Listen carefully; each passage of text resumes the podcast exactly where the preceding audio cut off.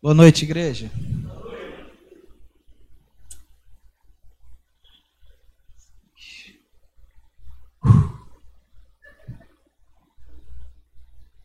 Vou te falar que eu fiquei muito indeciso sobre o que eu queria falar hoje. Mas eu tomei essa decisão e eu gostaria de compartilhar algo que hoje eu estava lendo. Eu sempre prego para minha esposa quando dá antes, para dar um, pitaco, uma opinião. Ela, tá bom, tá legal, muda isso, muda aquilo. A mulher tem sempre um, um toquinho a mais na, na situação. E essa foi a palavra que eu decidi trazer para vocês hoje. E o versículo chave da palavra se encontra em Hebreus, capítulo 11, versículo 1. Ela vai dizer o seguinte: Ora, a fé é a certeza daquilo que esperamos e a prova das coisas que não vemos. Vamos fechar nossos olhos e vamos orar. Pai, muito obrigado por esse dia, obrigado por tudo, Pai. Senhor, te agradecemos, Pai, porque Tu és bom em todo tempo, em todo tempo o Senhor é bom, Jesus. Pai, que o Senhor possa, Pai, trazer, Pai, a palavra do Teu trono para as nossas vidas, que não seja eu, mas que seja o Senhor, Pai, sendo apenas um instrumento, estou aqui, Pai, para ser usado para trazer a Tua palavra, Deus.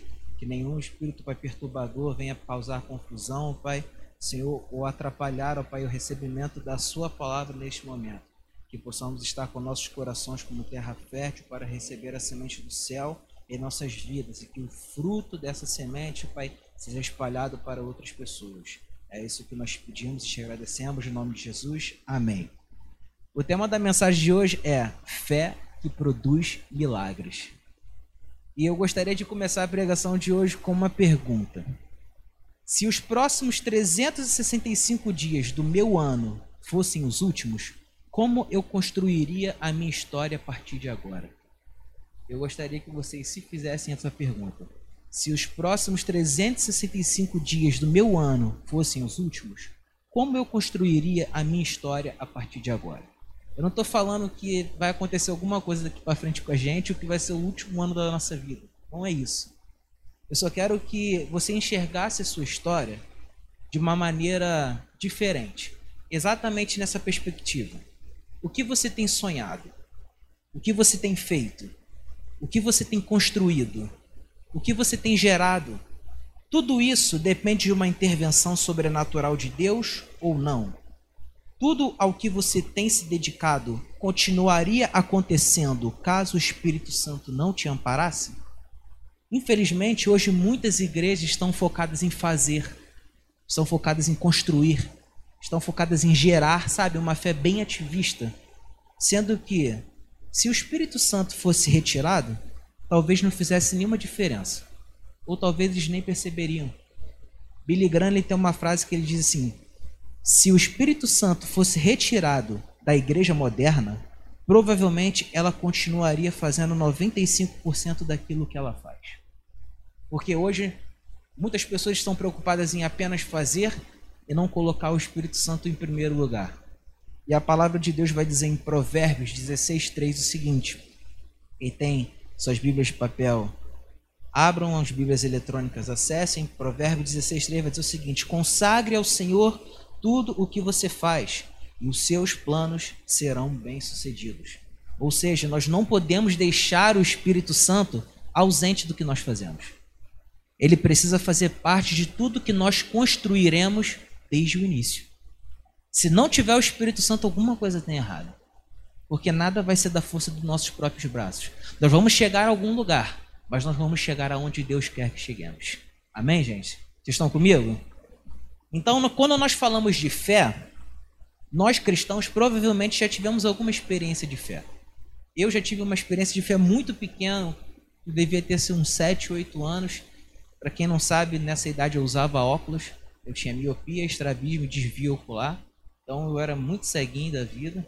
E eu não gostava de usar óculos. Eu perdi os meus óculos, quebrava, fazia de tudo para não usar. E aí um belo dia eu falei, pai, eu não quero mais usar. Ele falou assim, você acredita que Deus pode te curar? Eu falei, acredito. Então você vai fazer um propósito com ele. Você vai falar para Deus o que você está precisando, você vai pedir a ele, e se você crer, ele vai te dar. E aí eu fiz esse propósito, e aí eu fui fazer o exame no médico, Quando o médico chegou e falou assim, ó, não tem, você não precisa mais usar óculos não, você não tem mais problema. Aí eu falei, não. Aí não, não tem mais problema não. Eu não tive mais e desde então eu não uso, não preciso mais de óculos. Outro exemplo foi o meu casamento. Quantas dificuldades e lutas nós tivemos durante a nossa caminhada do casamento. Meu Deus, esse mês está com muita conta e precisa disso, precisa daquilo. Parecia que não ia dar. E hoje eu estou muito bem casado com a minha esposa maravilhosa. Então a gente conseguiu, sabe? Eu lembro também de uma vez que eu estava assim, sabe? Sufocado com tantas coisas que estavam acontecendo. E ano passado a pandemia Ano passado, a pandemia veio, eu falei assim, meu Deus, e agora o que eu vou fazer? As contas estão chegando, tá desmoronando. E Deus veio com um escape. Deus veio com um milagre. Então são experiências de fé que eu tive na minha vida pessoal e eu creio que vocês já, já também tiveram algumas experiências de fé. E a fé, ela está diretamente ligada ao evangelho. Não existe evangelho sem fé. E a palavra de Deus em 1 Coríntios, capítulo 1, versículo 18, vai dizer o seguinte: Pois a mensagem da cruz é loucura para os que estão perecendo, mas para nós que estamos sendo salvos é o poder de Deus. E a pergunta que eu faço para vocês é: será que existe fé em nós e em Cristo para que possamos nos manter firmes quando tudo parecer desmoronar ao nosso redor? Será que existe esperança em Cristo da nossa parte para que nós possamos permanecer firmes quando tudo parece desabar? Essa é a pergunta que nós nos devemos fazer hoje, durante todo o cenário mundial que está acontecendo. E muitas das vezes nós colocamos a nossa fé em diversas coisas que nós não deveríamos colocar. Por exemplo, nós colocamos às vezes a nossa fé em instituições aonde nós esperamos que algum lugar ou alguma instituição ou até mesmo alguma igreja reaja da maneira como nós queremos, mas ela não reage, nós acabamos nos frustrando. Ou nós colocamos a nossa fé em líderes, sabe, achando que são seres divinos que sabem de todas as coisas e que eles sempre vão dar o sim para tudo aquilo que eles que nós pedimos. Ou então, às vezes, nós colocamos a nossa fé em alguns momentos bons que nós estamos passando, como se fosse assim: caraca, chegou o meu momento, chegou a hora, essa é a hora. Nós colocamos, estamos colocando a nossa fé em tudo aquilo que é mutável. Nós colocamos, estamos colocando a nossa fé em coisas que são abaláveis, quando nós precisamos colocar a fé naquilo que é inabalável e o que é inabalável onde precisamos colocar a nossa fé. Mateus capítulo 7, versículo 24 ao 27, vai dizer o seguinte: Portanto, quem ouve estas minhas palavras e as pratica é como um homem prudente que construiu a sua casa sobre a rocha. Caiu a chuva, transbordaram os rios, sopraram os ventos e deram contra aquela casa, e ela não caiu, porque tinha os seus alicerces na rocha. Mas quem ouve essas minhas palavras e não as pratica é como um insensato que construiu a sua casa sobre a areia. Caiu a chuva, transbordaram os rios, sopraram os ventos e deram contra aquela casa, e ela caiu, e grande foi a sua queda. Deixa eu falar uma coisa para vocês, eu quero que vocês guardem muito isso nessa noite. A única fé que é inabalável é a fé naquele que é inabalável.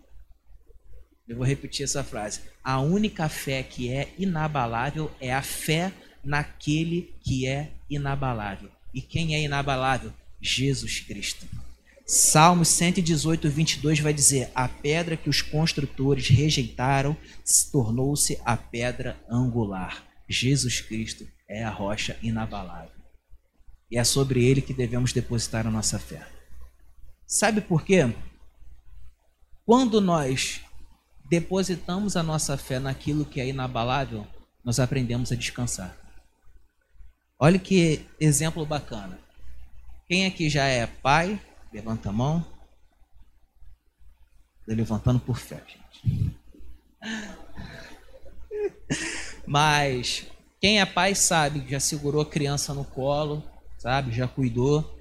E a gente não vê, pelo menos também eu nunca vi e nunca fiz isso, eu acho Nunca vê criança com medo de que vai cair do colo do pai, ou reclamando de que está inseguro na carcunda no colo, nos braços. Por quê? Porque a criança tem a certeza de que o pai é inabalável. E isso nós precisamos trazer para o mundo espiritual. Se nós temos o entendimento de que a criança que está ainda em formação tem a plena certeza de que o seu pai é inabalável, nós precisamos é ter certeza de que Jesus Cristo é inabalável. E quando depositamos a nossa fé naquilo que é inabalável, nós descansamos. Criança dorme no colo, criança pula na carcunda, criança fica tranquila porque ela não tem medo de se machucar.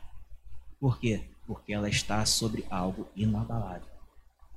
E é isso que Deus quer nos trazer nesta noite. Nós precisamos depositar a nossa fé naquilo que é inabalável. Amém, gente? Descansar em Deus significa conhecer o caráter dele. É, eu hoje tenho tive a oportunidade de fazer parte de uma sociedade com outras duas pessoas e eu conheço o caráter dos dois, eu conheço quem são as duas pessoas, então eu tenho a tranquilidade de descansar, por quê? Porque eu sei quem eles são. Eu sei que daqui para frente as coisas só tendem a melhorar por eu estar com pessoas de caráter bom. Quando nós conhecemos o caráter de Deus, nós não precisamos nos preocupar, porque uma pessoa com um caráter bom é uma pessoa confiável. É uma pessoa onde nós podemos descansar e entregar aquilo que nós queremos compartilhar, aquilo que nós queremos dividir. É assim que Deus é na nossa vida. Quando nós conhecemos o caráter de Deus, que Deus é amor, que Deus é um bom pai, que Deus é um provedor, é o advogado fiel, que Ele é o nosso intercessor, que Ele é o nosso general, ele é tudo, é o Deus que faz todas as coisas, nós também podemos descansar. Quando nós conhecemos o caráter de Deus, nós entendemos que nada daquilo que possa acontecer a mim vai ser de mal da parte dele. Porque ele é um bom pai e ele sempre vai querer cuidar de mim. Então, eu conhecendo o caráter de Deus, eu descanso o meu coração em Deus. Amém? E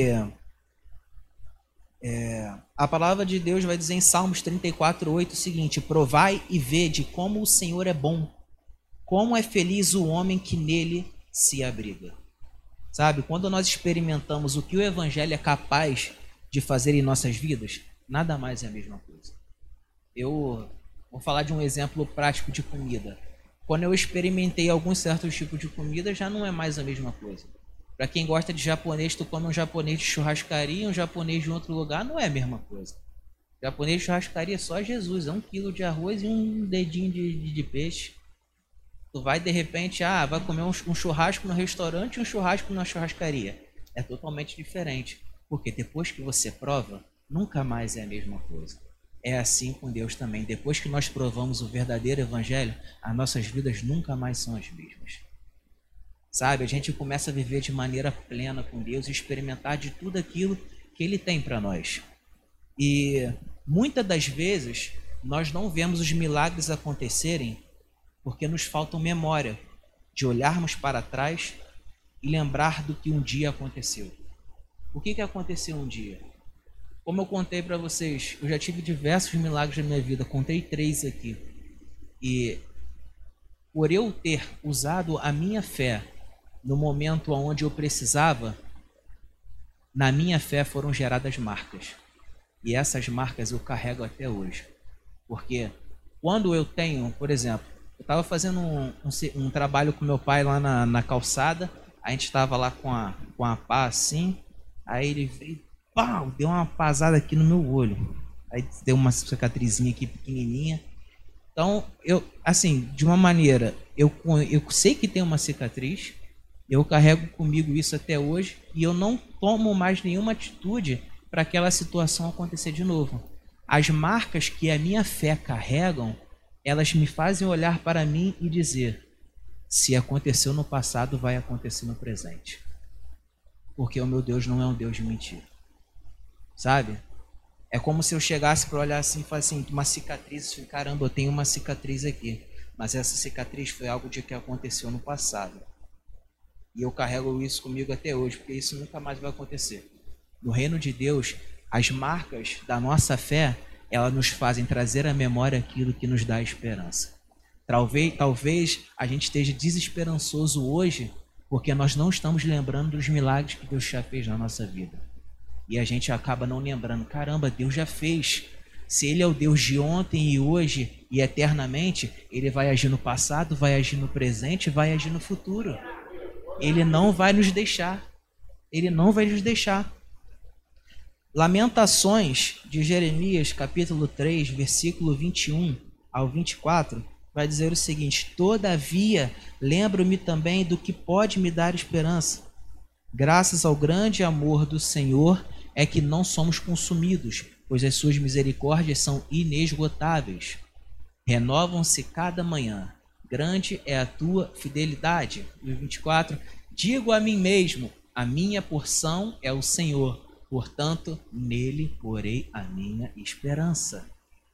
Ou seja, quando nós nos lembramos de tudo aquilo que Deus já fez por nós, nós começamos a nos encher de novo para receber algo novo de Deus.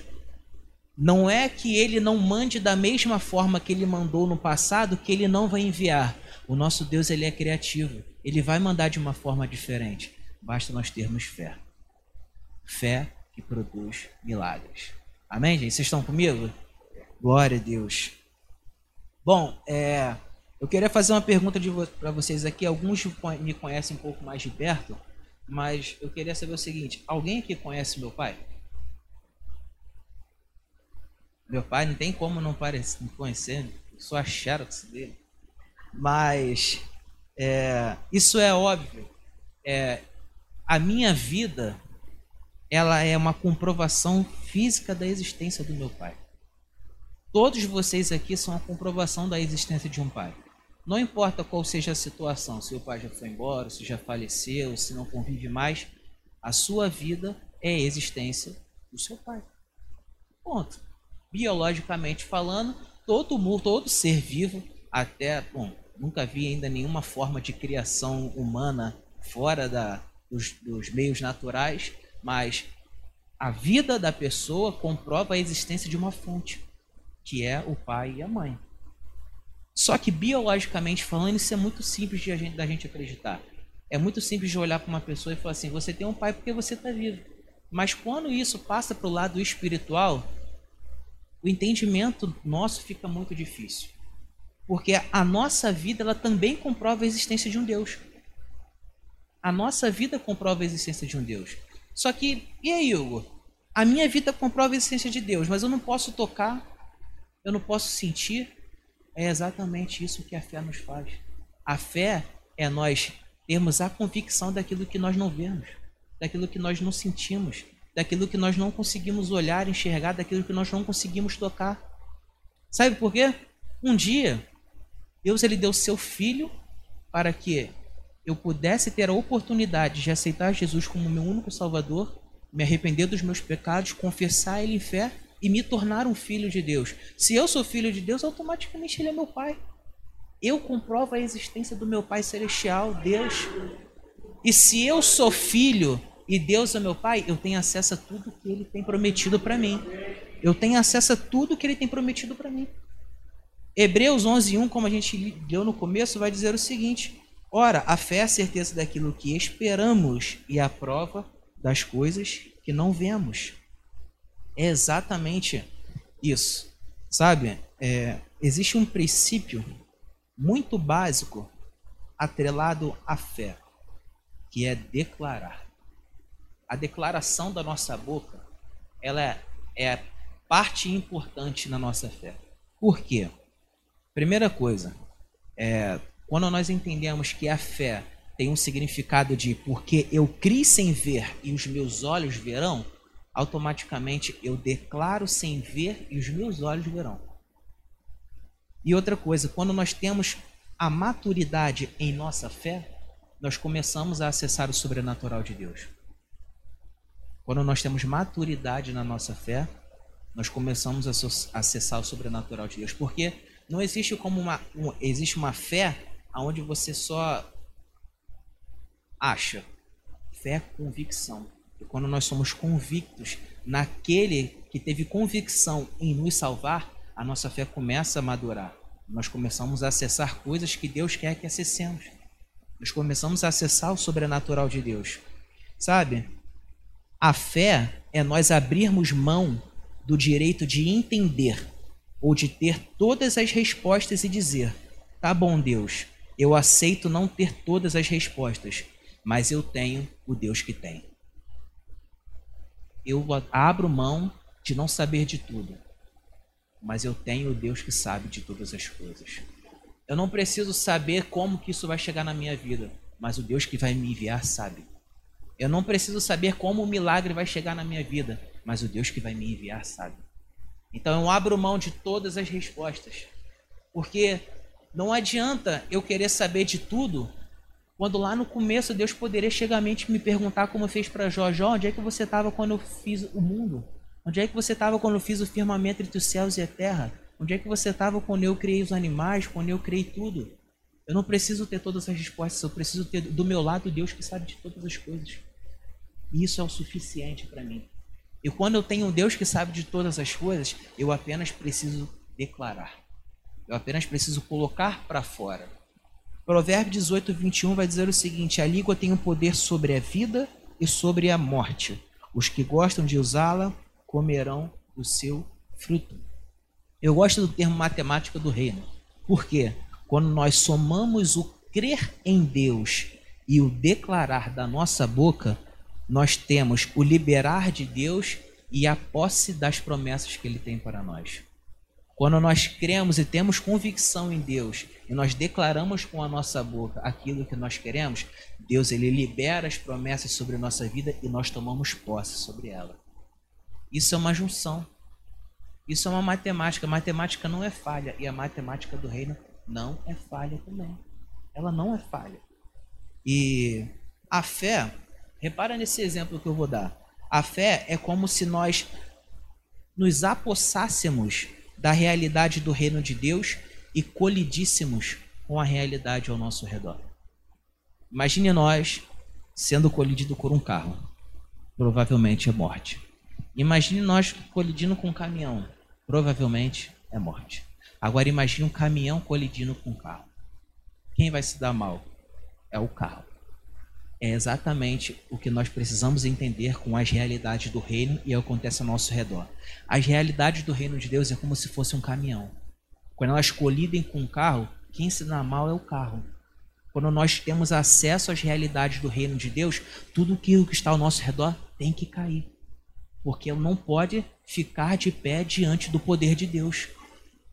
Quando eu tomo posse de quem eu sou em Deus, que eu sou um filho amado, altamente favorecido, planejado por Deus, nação eleita, povo escolhido, sacerdócio santo, adotado, não há nenhum inimigo que vai me dizer que eu não sou ninguém.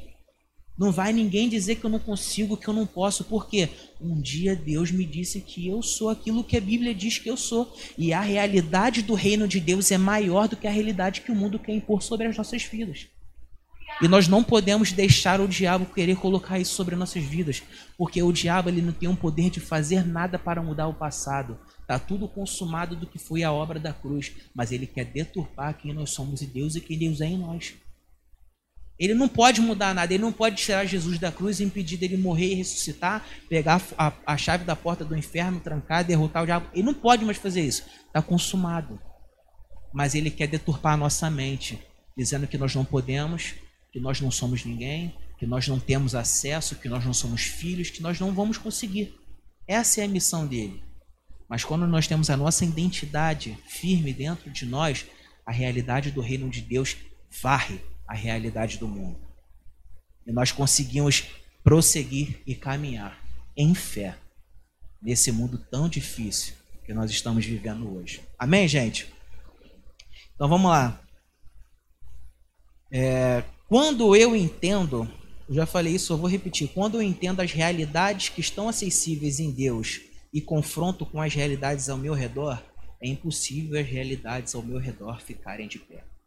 E nós podemos ver isso em diversos milagres da Bíblia, sabe?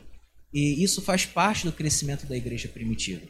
O Rodrigo fala muito do Flávio José, que é um dos principais historiadores da igreja primitiva. Ele vai dizer o seguinte: é uma frase que é marcante e vai exemplificar muito bem isso que nós estamos falando. Ele vai dizer o seguinte: é, isso aqui aconteceu após a crucificação de Jesus e o crescimento da igreja. Os cristãos eram muito perseguidos, mas ainda assim a igreja crescia tanto que parecia que cada gota de sangue de um cristão que caía na terra era uma semente do evangelho que crescia. Você olha por, um, por uma perspectiva. Jesus tinha acabado de morrer, ressuscitar, subiu ao céu e deixou os discípulos para continuarem a obra. E aí começou a perseguição dos cristãos, cristãos sendo mortos, sendo torturados, sendo presos, sendo feitos de velas em Roma. E a cada gota que caía do sangue de um cristão morto era como uma semente que brotava para o crescimento da igreja. A realidade ao redor daqueles que estavam naquele tempo era a pior possível. Era morte, perseguição, tortura, mas a realidade do reino era maior ainda. A cada um que, que morria, outros cem apareciam. A cada um que por fé dava sua vida por Jesus, outros mil começaram a aceitar Jesus. A realidade do reino de Deus começou a colidir com a realidade do mundo. E as portas do inferno nunca vão prevalecer contra as realidades do reino de Deus. Quando nós temos fé o suficiente para nós acreditarmos em tudo aquilo que a Bíblia diz, nada contra as nossas vidas vai prevalecer. Porque quando há o choque da realidade de Deus com a realidade do mundo, não há nada que possa ficar de pé diante do poder de Deus. Não há nada que possa ficar de pé diante do Evangelho de Deus. Essa é a nossa realidade. Isso é o que nós vivemos diariamente. A realidade do Evangelho dentro das nossas vidas. Amém? Fé que produz milagres. Nós precisamos entender que a fé não é o otimismo. Existem pessoas que são otimistas. Ah, vai dar certo. Vai dar bom. Vai, vai, vai conseguir. Existem os pessimistas. Ih, velho, não vai dar não. Vai dar ruim. Tenta te colocar para baixo. Tenta te desanimar.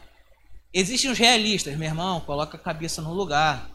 Olha a situação que está acontecendo pensa, a fé, ela entra como se fosse uma quarta categoria. Ela sai dos pessimistas, sai dos otimistas e sai dos realistas. Porque a fé não é apenas um sentimento. Fé não é emoção. Fé é convicção. Um otimista ele não é convicto. Um otimista é só um otimista. Um pessimista ele não é convicto. Um pessimista é só um pessimista. O realista ele não, ele não joga para um lado nem joga para o outro. Ele para e fica ali. Agora, aquele que tem fé, ele é convicto daquilo que ele faz. E quando nós temos a nossa fé em Jesus, nós temos a convicção de tudo aquilo que ele nos prometeu, ele vai cumprir. Ele vai cumprir. Sabe? É... Fé, eu gostei dessa frase. Fé significa celebrar antes de experimentar. Fé significa celebrar antes de experimentar. É aquele famoso ouvir o choro da criança sem a mulher estar grávida. É aquele, é aquele famoso é, já preparar a roupa do trabalho sem ainda não, nem ter abrido a vaga. É aquele famoso, cara, é, é a cura do meu câncer sem ainda ter tido o diagnóstico médico. É a celebração em alegria antes de nós experimentarmos a vitória. Amém, gente? É, olha que interessante. A ausência de alegria em relação ao milagre é a expressão da ausência de confiança em relação a Deus. A ausência de alegria em relação ao milagre é a expressão da ausência de confiança em relação a Deus. Hebreus 11:6 vai dizer assim: sem fé é impossível agradar a Deus, pois quem dele se aproxima precisa crer que ele existe e que recompensa aqueles que o buscam. O que, que isso quer dizer? Quando nós temos a ausência na alegria da vitória antecipada, nós também temos a ausência na confiança do Deus que pode fazer todas as coisas. Então nós precisamos estar convictos de que a vitória vai chegar. É apenas uma questão de tempo. É apenas uma questão de tempo. Deus ele está preparando o seu milagre, Deus está produzindo o seu milagre, mas é apenas uma questão de tempo. Não deixe de celebrar, não deixe de ficar alegre. Produza a alegria naquilo que ainda não está sendo visto pelos olhos humanos, mas sendo visto pela ótica do reino de Deus. Amém? Cristo nos habilitou a receber tudo aquilo que foi prometido por Deus.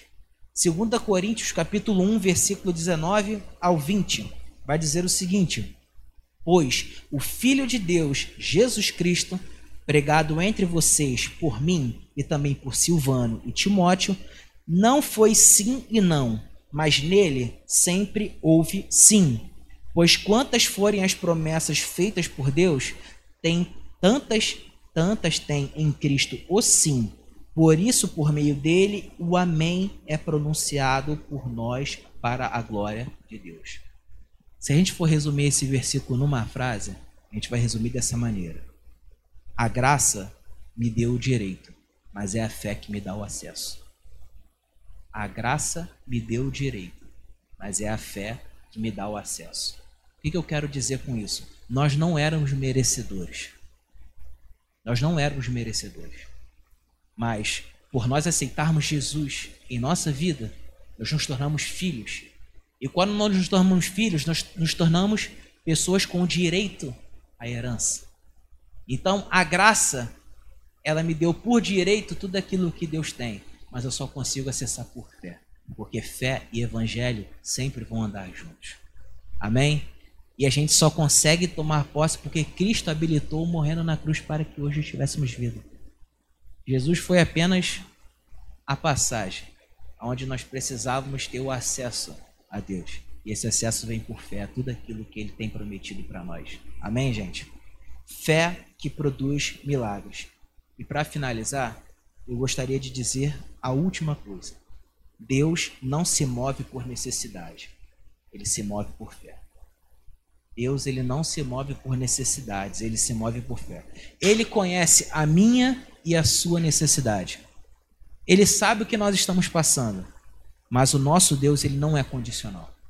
O nosso Deus ele não é temporal. O nosso Deus ele é atemporal que ama dar aos seus filhos, mas que se move por fé pelos primeiros passos. Eu gostaria que vocês se colocassem de pé nessa noite.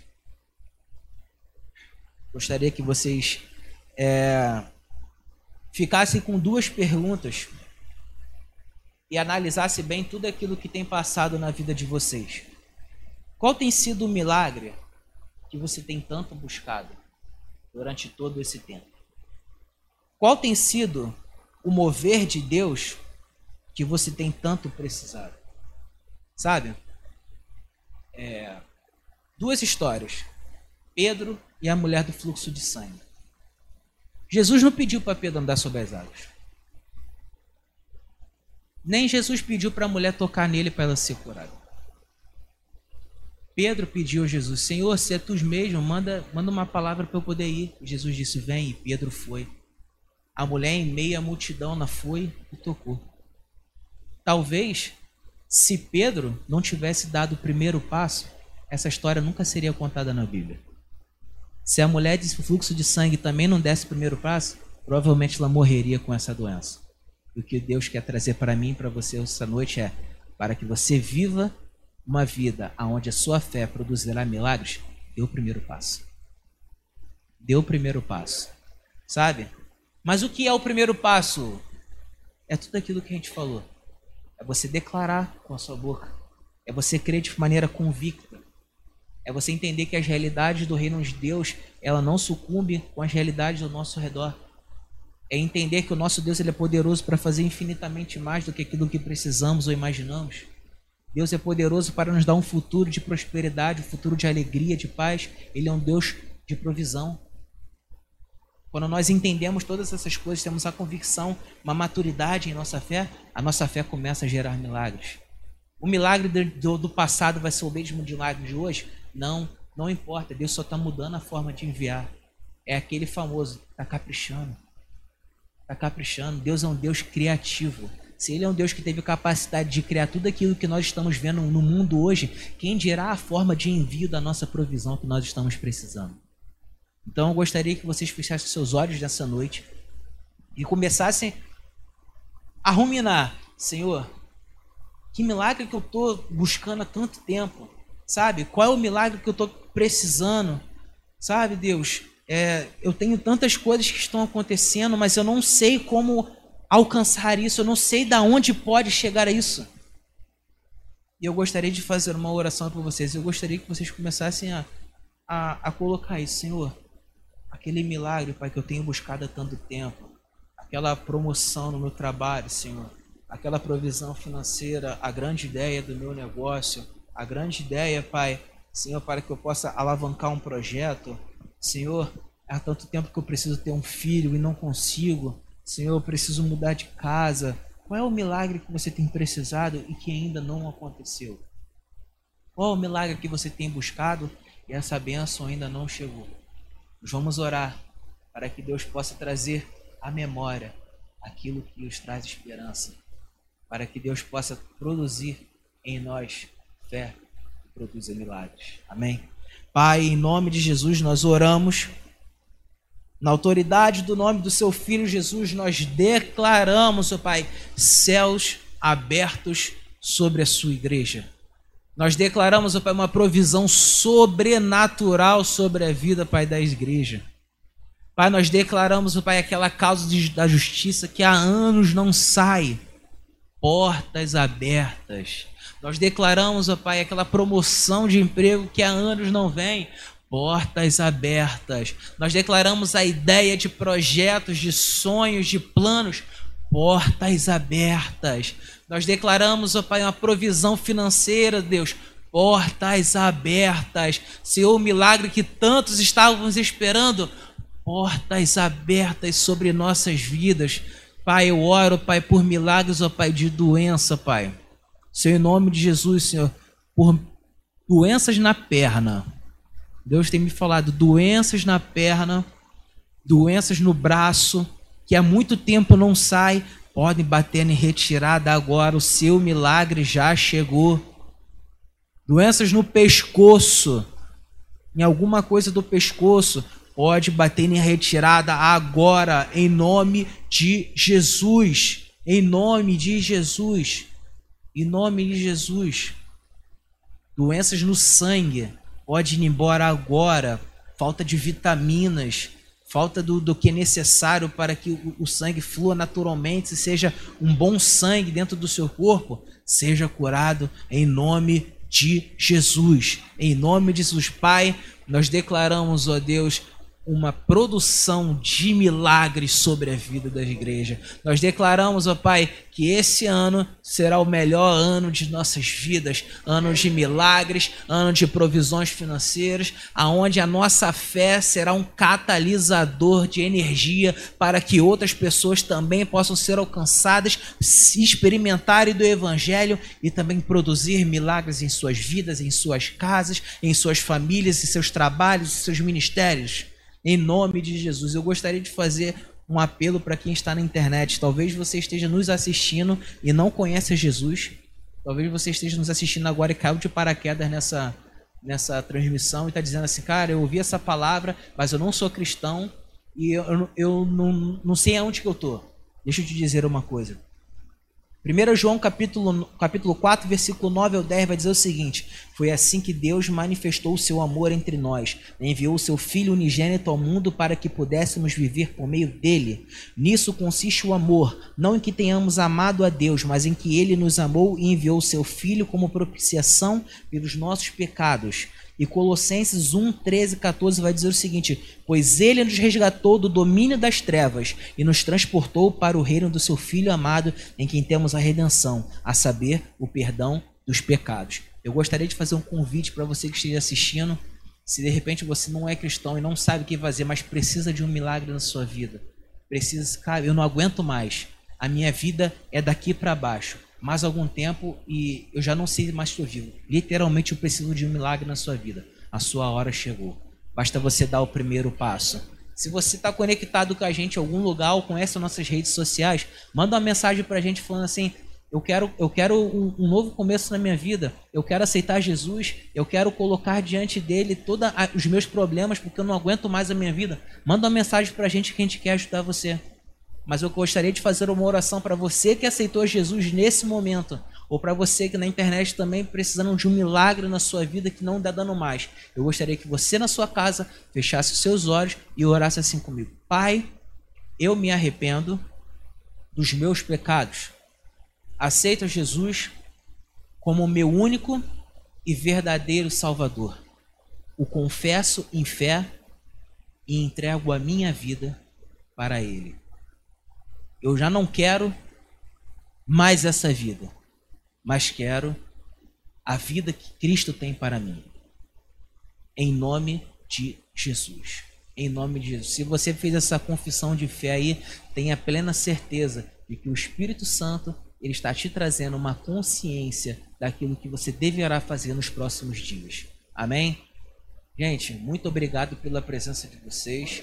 Espero que essa palavra tenha sido abençoadora para vocês, como foi para mim.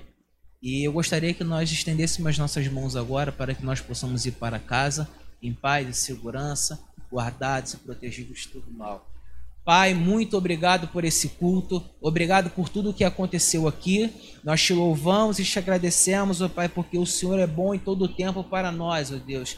Senhor, obrigado por esta palavra que o Senhor nos trouxe essa noite, Pai. Senhor, que os frutos dessa palavra, Pai, sejam espalhados por esse bairro, sejam espalhados por essa cidade, que nós não venhamos reter esses frutos, que possamos falar do teu amor, que pessoas possam ser alcançadas, Pai, pela nossa vida, pelo nosso caráter, pela nossa fé.